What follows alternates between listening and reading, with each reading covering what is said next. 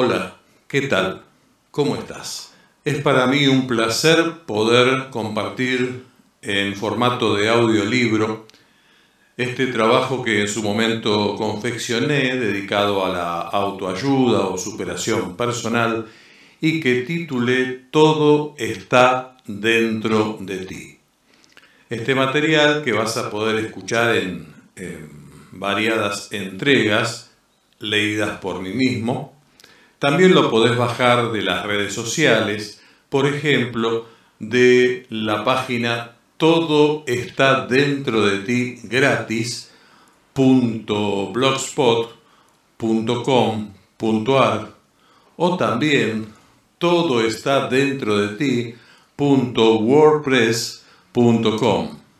Espero que disfrutes esto, eh, yo disfruté en hacerlo y bueno, y espero además, más allá de que lo disfrutes, que, que te sea de utilidad. ¿sí? Un beso grande, adiós. Capítulo 10. No idealices a las personas. Es tan fuerte nuestra necesidad de creer en alguien de carne y hueso que solemos idealizar a las personas.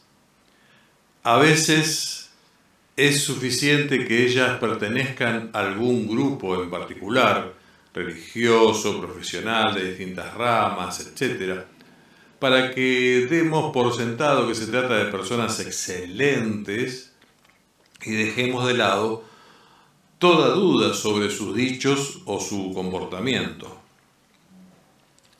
Baste, darte, baste darse cuenta que con total naturalidad damos mayor preponderancia a lo que dice una persona con título habilitante sobre un tema X que a lo que sobre el mismo punto menciona alguien sin autoridad académica al respecto. Desde luego que no estoy hablando de valorar de igual modo cualquier exposición. Digo que pudiéramos estar alertas a la posibilidad de que un experto pueda estar equivocado tanto como un neófito cerca de la verdad. La idealización es aún más pronunciada cuando el sujeto está entre nuestros seres amados. Así, sucede que el dicho el amor es ciego se cumple al pie de la letra. A quienes amamos los vemos libres de toda sospecha. Esto se produce no porque no sean personas sin la misma posibilidad de cometer errores o defraudarnos o ocultarnos su lado oscuro como cualquier otro. Es nuestra necesidad de ellos, nuestro miedo a perderlos, el que nos vuelve ciegos ante cualquier indicio negativo que, para alguien no involucrado en la relación, resulta evidente. No es extraño entonces que en una infidelidad de parejas la persona afectada sea la última en enterarse. Con estos elementos presentes, ten en cuenta, siempre que te sea posible, de ver a las personas tal cual son. Personas. Como cité en algún lugar, este que te está escribiendo es igual a ti, tiene miedos, debilidades, defectos, etc. Y entre otras cosas, no está redactando esto porque sepa todo lo que hay que hacer y lo haga, sino para recordarlo en cada párrafo que escribe y sentirse más comprometido en su propósito interno de mejorar. Lejos estoy de toda perfección y, a lo mejor, este reconocimiento es mi única virtud. Tus seres amados, pareja, hijos, familia y otros referentes que la sociedad coloca en sitiales de preferencia, son personas como tú. Y tú sabes que no eres perfecto, entonces no te imagines que la perfección pudiera estar presente en otros. Ama, disfruta, comparte, pero no idealices. No olvides una de mis citas predilectas de las leyes de Murphy. Si algo puede fallar, fallará. O tal vez no, pero tenlo presente. Capítulo 11 ¿Qué es eso de vive solo el presente? Está de moda repetir hasta el cansancio que el único momento real es el presente. Sin dudas, esto es así. El pasado fue, ya no estamos en él, el futuro quizás será, todavía no estamos en él. El presente es y nosotros somos. Y no solo eso, el presente es un instante que se vuelve pasado sin detenerse. Pero en medio de tanta difusión de recetas mágicas para la felicidad es probable que no quede claro algo respecto de este tema que, a ser sincero, no suele ser puntualizado debidamente. Comencemos por decir que el pasado es útil en la medida que nos sirve como recordatorio de nuestra actividad anterior y, en ese sentido, nos puede ayudar a no reiterar experiencias negativas y también a volver a repetir las positivas. Es nuestra fuente de antecedentes de vida que nos ayuda en el plano de lo que llamamos experiencia. Desde luego, quedarse suspendido en el pasado, por ejemplo, añorándolo, resulta en una actividad que nos paraliza hacia adelante.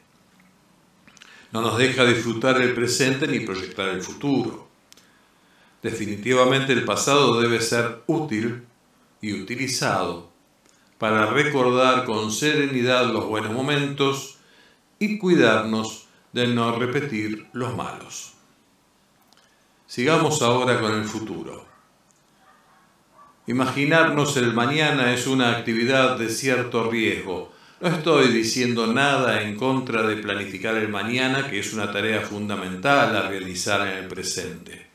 Estoy hablando de imaginarnos el mañana. Esto es dar por seguro o muy probable un resultado futuro en función de nuestra actitud hacia ello. Esto también es nocivo. No sabemos si mañana llegará, hay muchas variables que no manejamos, y basta recordar que nuestra propia naturaleza mortal debiera advertirnos de no dar por sentado lo que vendrá o viviremos. Y así llegamos al presente. Vivir en el presente es el único momento que tenemos seguro. Ustedes están leyéndome ahora. No hay uno sobre uno solo entre ustedes que pueda asegurar que mañana continuará leyendo o en este caso escuchando. Del mismo modo yo puedo yo no puedo asegurar que terminaré de escribir este libro. Solo el presente existe y por eso la invitación a tener conciencia del presente. Pero vivir el presente es tan solo vivirlo. Un factor fundamental a la hora de vivir el presente es fomentar una conciencia del presente, desarrollar una ejercitación de nuestra mente que nos permita no distraernos en el presente con cosas del pasado ni con sueños del futuro. Ese es el verdadero vivir el presente. Ustedes están leyendo o escuchando esto y de repente algo de lo dicho o algo del entorno les rememora una situación pasada. Entonces, se ponen a recordarla unos instantes, luego de los cuales comprenden que terminaron por dedicarle un tiempo importante a ese recuerdo que les robó parte del presente. Esto es muy manifiesto cuando ese recuerdo es particularmente triste.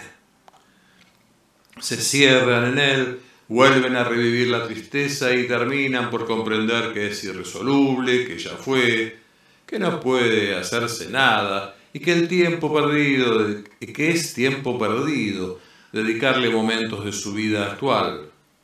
Pero al no estar debidamente alertas, conscientes del presente, sufren esos manejos emocionales tan comunes de nuestra actividad intelectual. Pudiera ser también que ustedes estén leyendo o escuchando esto y de repente algo de lo escrito o algo del entorno los invita a imaginar una situación futura. Entonces, se ponen a imaginarla en detalle y a medida que pasan los segundos, esa imagen trae otras y esas otras y terminan por generar una serie de especulaciones sobre el porvenir que, las más de las veces, ni siquiera se relaciona con la primera idea surgida. Algo similar sucede cuando comenzamos a hablar con alguien sobre el clima y de allí pasamos al tema de una película y de allí a los precios de tal producto y de allí a muchas cosas más y al final nos reímos al darnos cuenta que inconexamente empezamos hablando del clima y finalizamos la charla con un chiste sobre el matrimonio. Estas cosas suceden porque nuestra mente siempre busca ser más poderosa que nuestra voluntad. Propónganse mirar un cuadro o cualquier otra imagen similar y fijar que y fija que tengan en la pared. Procuren centrar su atención en una porción de esa imagen, en un detalle de ella. Observarán que al poco rato de hacerlo, su mirada querrá, y lo logrará, desviarse hacia otro sector. No es que ustedes no quieran centrar su atención en el detalle que fijaron para su objetivo es que su mente, por falta de ejercicio, los seduce como si una voz interior les dijera, qué aburrido quedarse mirando solo esto cuando hay tanto para ver. Y he aquí una cuestión que muchos mantienen oculta como si se tratara de algo solo para elegidos. Realizar ejercicios de concentración sobre imágenes u objetos o sobre mantener determinadas posturas físicas durante un lapso prolongado, ejercita nuestra voluntad para el dominio de nuestra mente y solo dominando nuestro pensamiento para que se acomode a nuestra real voluntad, podemos vivir un presente más feliz. Al respecto les recomiendo un libro muy viejo titulado Curso práctico de concentración mental de Ernesto Bud. Ese es el camino. Aunque el dicho diga que todos los caminos conducen a Roma, en realidad es que siempre existirá una forma más efectiva de llegar, más segura, con menos escollos, sin tener que pagar tantas estadías. En definitiva, vivir el presente es un constante ejercicio de dominio sobre el exacto momento que estoy viviendo y, por lo tanto, no se trata de hacer lo que me viene en gana, sino de hacer lo que conscientemente deseo hacer, sin desviarme de disfrutarlo, sin interferencia de ningún tipo. Atención, también es necesario recordar que en el presente debemos realizar tareas, acciones, que no suelen ser las que efectivamente deseamos hacer, pero que son las que tenemos que hacer. Por ejemplo, trabajar. Y en definitiva, tomar conciencia de que ese momento presente es para el trabajo y desvincular esa actividad de todo matiz negativo, aprovechándolo para estar concentrados en ello, es otra forma de vivir el presente algo más plácidamente. El presente está compuesto de muchos instantes variados, de matices agradables y desagradables, pero amigas y amigos, tener en cuenta esta realidad es una manera, es una verdadera conciencia del presente. Al leer la frase, vive solo el presente. Y si realmente quieres disfrutarlo, recuerda que no se trata de hacer lo que me viene en gana, sino de hacer lo que conscientemente deseo hacer.